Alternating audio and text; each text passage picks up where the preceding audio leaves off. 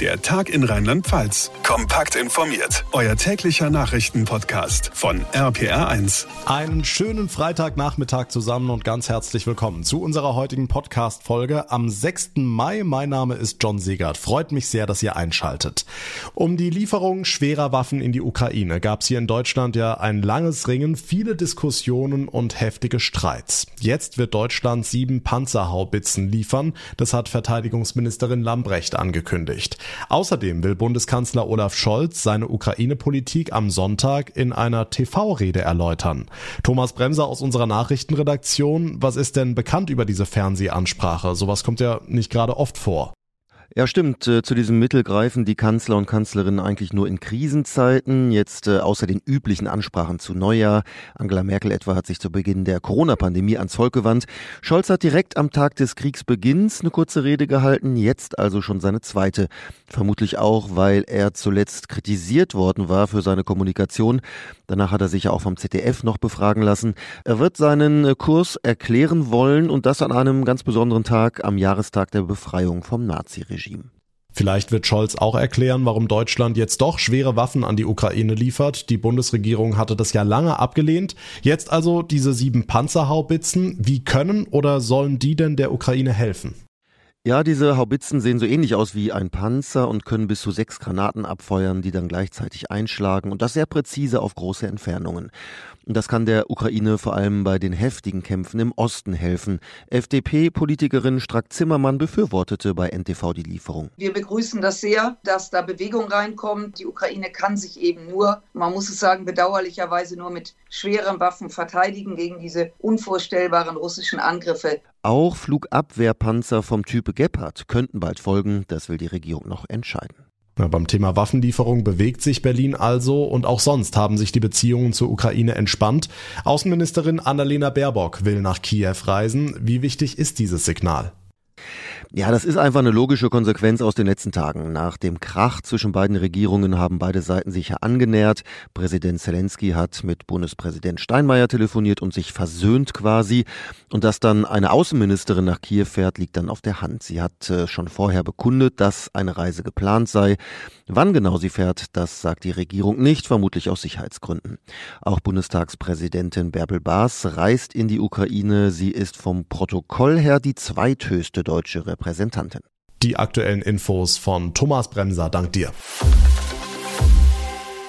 Am Wochenende steht ein wichtiger Jahrestag an, auch für uns. Wir haben es gerade gehört. Am 8. Mai ist nämlich Jahrestag des Sieges der Alliierten über Nazi-Deutschland. Dieses Jahr, angesichts des Krieges in der Ukraine, noch bedeutender. Bundeskanzler Olaf Scholz hat für den 8. Mai abends diese Fernsehansprache angekündigt. Da wird die Welt sicher ganz genau hinhören und auch nach Moskau gucken, denn Mareike Makosch aus unserer Nachrichtenredaktion, in Russland wird der Sieg über Nazi-Deutschland traditionell ganz groß gefeiert gefeiert. Stimmt, dort allerdings tatsächlich erst am 9. Mai, also am Montag. Es liegt einfach an der Zeitverschiebung damals. Als der Sieg eben über die Nazis ausgerufen wurde, da war in Moskau halt schon der 9. Mai. Und seitdem wird das in Russland groß gefeiert mit einer riesigen Militärparade jedes Jahr. Also das ist für Putin ein wichtiger Tag und deshalb haben Experten vor ein paar Wochen eigentlich noch gesagt, an dem Tag will Putin gerne den Sieg über die Ukraine erklären. Aber das wird er natürlich nicht mehr hinkriegen. Also dafür leisten die Ukrainer einfach zu viel Widerstand. Dann kommt jetzt ein Aber, nehme ich an. Putin kann nicht einfach nichts machen an diesem Tag, oder? Ja, genau. Also der Tag, diese Parade, das ist ihm symbolisch zu wichtig, vor allem mitten in einer militärischen Spezialoperation, wie dieser Krieg ja in Russland heißt. Jetzt wird also heftig spekuliert, was Putin wohl stattdessen am Montag verkünden wird. Und da gibt's jetzt eben verschiedene Szenarien. Also einmal, dass es jetzt am Wochenende nochmal richtig heftig wird in der Ukraine, weil er zum Beispiel wenigstens den Sieg über Mariupol verkünden will, wenn dieses Stahlwerk dort endgültig eingenommen wurde. Oder aber, dass er zum Beispiel die Regionen im Donbass annektiert. Und eine zweite Spekulation ist, dass er tatsächlich offiziell der Ukraine den Krieg erklärt, also Schluss mit Spezialoperationen und damit auch die Generalmobilmachung kommt und das würde bedeuten, dass er dann eben auch russische Wehrpflichtige einziehen kann und noch viel mehr Soldaten in den Krieg schicken kann. Ja, und das hat sich aus der Propaganda der letzten Tage so ein bisschen angedeutet, dass er diesen Schritt gehen könnte. Mittlerweile heißt es da immer öfter, dass ja angeblich die ganze NATO Krieg gegen Russland führt in der Ukraine und genau das könnte Putin eben als Rechtfertigung benutzen. Also auf jeden Fall ein ganz wichtiger Tag am Montag, an dem einiges passieren könnte. Dankeschön, Mareike Makosch. As you can see there on your screen. Dragon Endurance Crew 3 crew has splashed down in the Gulf of Mexico off the coast of Florida. Welcome home. Willkommen auf der Erde. It's been an absolute honor to support you on your mission, Endurance Crew, and thanks for flying SpaceX. So klingt das, wenn man nach rund einem halben Jahr aus dem Weltall zurück auf die Erde kommt. Splashdown, das war die Wasserlandung von unserem deutschen Astronauten Matthias Maurer heute früh im Golf von Mexiko.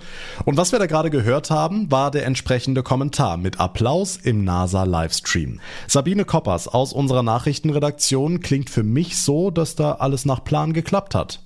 Ja, alles genau so, wie es sein sollte. Bisschen unheimlich vielleicht, wenn man in einer Kapsel sitzt, die beim Wiedereintritt in die Erdatmosphäre auf 2000 Grad erhitzt wird und danach auch noch im Dunkeln um 6.43 Uhr unserer Zeit morgens mitten in den Golf von Mexiko klatscht. Aber es hat alles äh, perfekt so geklappt wie gewollt. Die Fallschirme, die haben sich geöffnet, haben den Aufschlag abgebremst. Die Kapsel lag dann auch gerade im Wasser und kurz nach der Landung wurden Maurer und seine Kollegen dann auch schon an Bord eines Bergungsschiffes gehievt.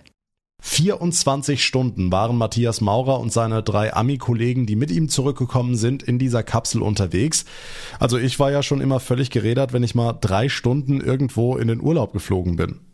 Ja, Arme und Beine von Maurer und Co., die fühlen sich wahrscheinlich schwer wie Blei an, was jetzt aber nicht unbedingt nur mit den 24 Stunden Rückflug zusammenhängt, sondern natürlich vor allem mit den sechs Monaten Schwerelosigkeit im All. Also neben den ganzen Experimenten, die die da durchführen, trainieren die natürlich jeden Tag ganz, ganz doll, damit sich die Muskeln nicht komplett zurückbilden.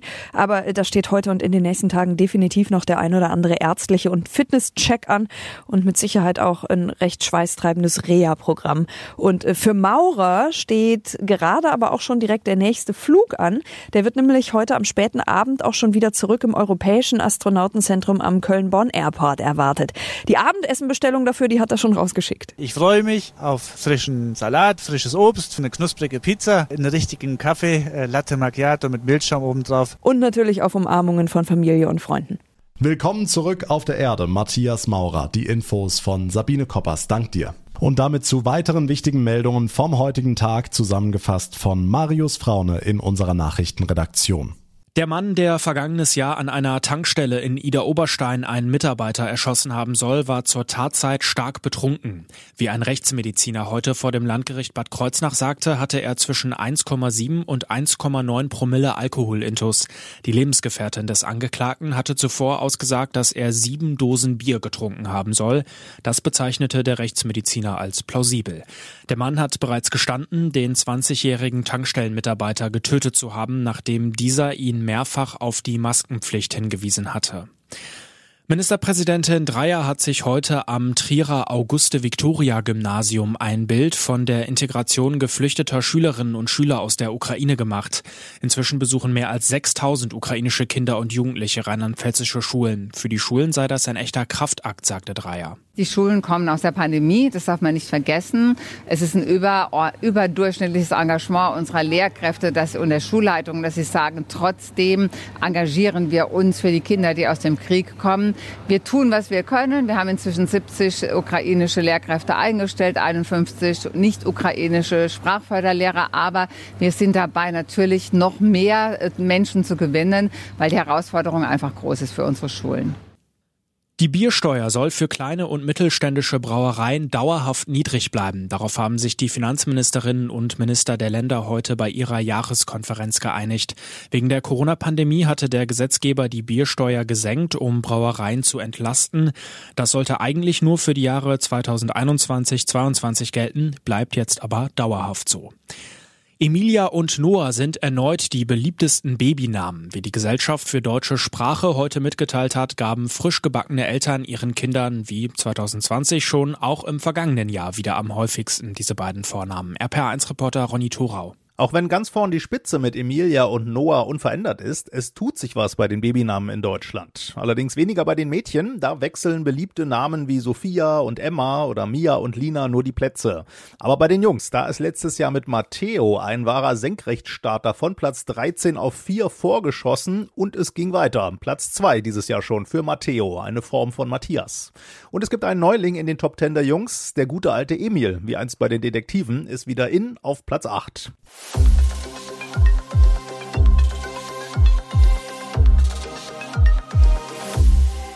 Am Sonntag treffen wir uns vor dem Mannheimer Schloss zum Sound of Peace Konzert für den Frieden in der Ukraine. Leif Eldin ist dabei, Joris, die Söhne Mannheims oder die Busters und viele mehr. Sie alle wollen ein Zeichen setzen für den Frieden, für Solidarität mit den Menschen in der Ukraine. Joris hat uns dazu gesagt, ich glaube, es ist uns allen extrem wichtig. Ich meine, egal mit wem ich mich gerade unterhalte, alle reden gerade darüber, dass sich große Sorgen machen ähm, und dass wir natürlich irgendwie auch mittlerweile alle mitbekommen haben, was da ungefähr los ist. Natürlich können wir es nicht wirklich nachvollziehen, weil wir nicht äh, wochenlang in irgendwelchen Kellern gesessen haben, aber ehrlicherweise beeindruckt mich die Solidarität, die da gerade stattfindet.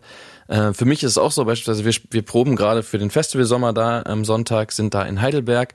Aber es ist einfach verdammt wichtig, bei solchen Veranstaltungen Flagge zu zeigen, äh, wenn man es irgendwie machen kann, auf jeden Fall zu unterstützen. Um 17 Uhr geht's los am Sonntag und den Organisatoren ist ganz wichtig, ob jung oder alt, für jeden ist was dabei. Udo Dahmen, der künstlerische Direktor der Popakademie in Mannheim. Es sind so viele unterschiedliche Bands dabei, so viele unterschiedliche Stilrichtungen und äh, in der Tat ist es so, dass jede dieser äh, Künstlerinnen und Künstler nur einen ganz kleinen Ausschnitt spielen, vielleicht zwei, drei Songs maximal und dadurch hat man die Möglichkeit auch ganz, ganz viele verschiedene Musiken zu hören. Und zwischen den Songs immer wieder Berichte von Ukrainern, Solidaritätsbekundungen. Johanna Feger, Studentin an der Mannheimer Popakademie sind Erfahrungsberichte dabei, Reden. Wir haben auch eine Autorin dabei, die liest aus ihrem Buch vor. Die war in Moria, hat dort fotografiert im Flüchtlingscamp und hat halt in ihrem Buch über diese Erfahrungen berichtet und liest davon vor. Und natürlich auch Menschen aus der Ukraine, die in der Ukraine gelebt haben, die russische Wurzeln haben, in der Ukraine aufgewachsen sind, jetzt hier leben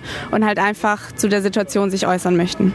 Sound of Peace will aber auch Geld sammeln für die Ukraine, um Hilfsorganisationen zu unterstützen. Chris Riem vom Organisationsteam. Es gibt Ordnerinnen, die hier mit äh, Eimern rumlaufen. Das sind so blau-gelbe Eimer in ukrainischen Farben und da kann man einfach seinen Geldbeutel aufmachen und diese Scheine, die sich im hinteren Teil des Portemonnaies befinden, rausnehmen und dort einwerfen. Aber wir sind auch über Münzgeld natürlich dankbar. Jeder Cent zählt.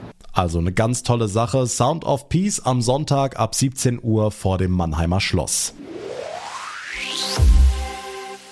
Wie wichtig sind gesunde Ernährung, ausreichend Bewegung und Körperhygiene? Ein Computerspiel soll Kindern das alles beibringen. Die App Kibalu wurde heute in einer Mainzer Kita vorgestellt und auch getestet. Ein Startup aus Trier hat sie entwickelt. Die Techniker Krankenkasse finanziert das für Kitas kostenlose Angebot. RPA1-Reporter Felix Christmann, wie muss man sich das vorstellen? Heißt das jetzt mehr Bildschirmzeit statt Sandkasten? Nee, gar nicht. Im Gegenteil. Hier in der Kita in Mainz-Laubenheim soll dosiert gespielt werden, aber auch eben nur, weil Medien und Bildschirme ja jetzt schon längere Zeit eh zum festen Alltag der Kids dazugehören. Kita-Leiterin Konstanze Schäfer sagt, kann man mal machen. Der Gemüsegarten hinter der Kita hat aber weiter Vorrang. Wir haben das für die Krankenkasse getestet mit den Kindern und äh, werden aber weiterhin viel freie Zeit im Beet verbringen, aber können uns dafür nicht, natürlich nicht verschließen. Und die Kinder haben zu Hause viele Tablets und Spiele. Von daher gehen wir auf den Weg.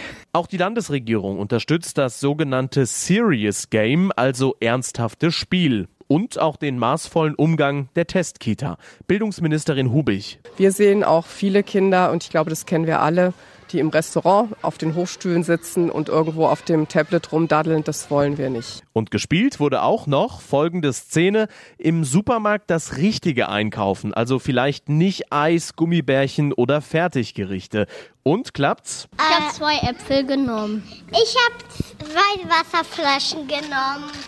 Vollkornnudel. Das heißt gut. Von der Einkaufsliste könnte sich der ein oder andere Erwachsene auch noch was abgucken. Das Serious Game Kibalu scheint zu funktionieren. Spannende Sache. Dankeschön für die Infos, Felix Christmann. Und das war der Tag in Rheinland-Pfalz für heute. Wenn ihr es noch nicht getan habt, dann wäre es super, wenn ihr uns folgt, uns abonniert. Das geht auf jeder Plattform. Dann verpasst ihr keine Ausgabe mehr. Und auf Spotify und auf Apple Podcasts könnt ihr uns auch eine Bewertung hinterlassen. Da würde ich mich sehr drüber freuen. Mein Name ist John Segert. Ich bedanke mich ganz herzlich für eure Aufmerksamkeit, für euer Interesse. Wir hören uns am Montag in der nächsten Folge wieder. Bis dahin eine gute Zeit, ein schönes, hoffentlich sonniges Wochenende und vor allem bleibt gesund. Der Tag in Rheinland-Pfalz, das Infomagazin, täglich auch bei RPR1. Jetzt abonnieren.